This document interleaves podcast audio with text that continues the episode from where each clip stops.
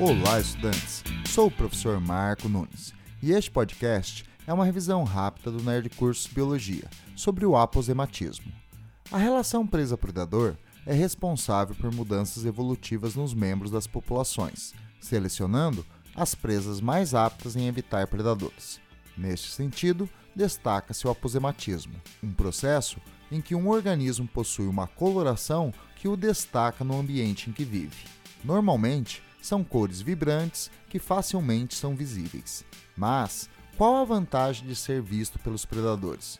Esses organismos são tóxicos e a experiência negativa com outros exemplares da espécie ensina aos predadores a evitá-los. As cores aposemáticas são cores de alerta. Bom, é isso aí. Continue firme nas revisões do Nerd Curso Biologia e bom estudo!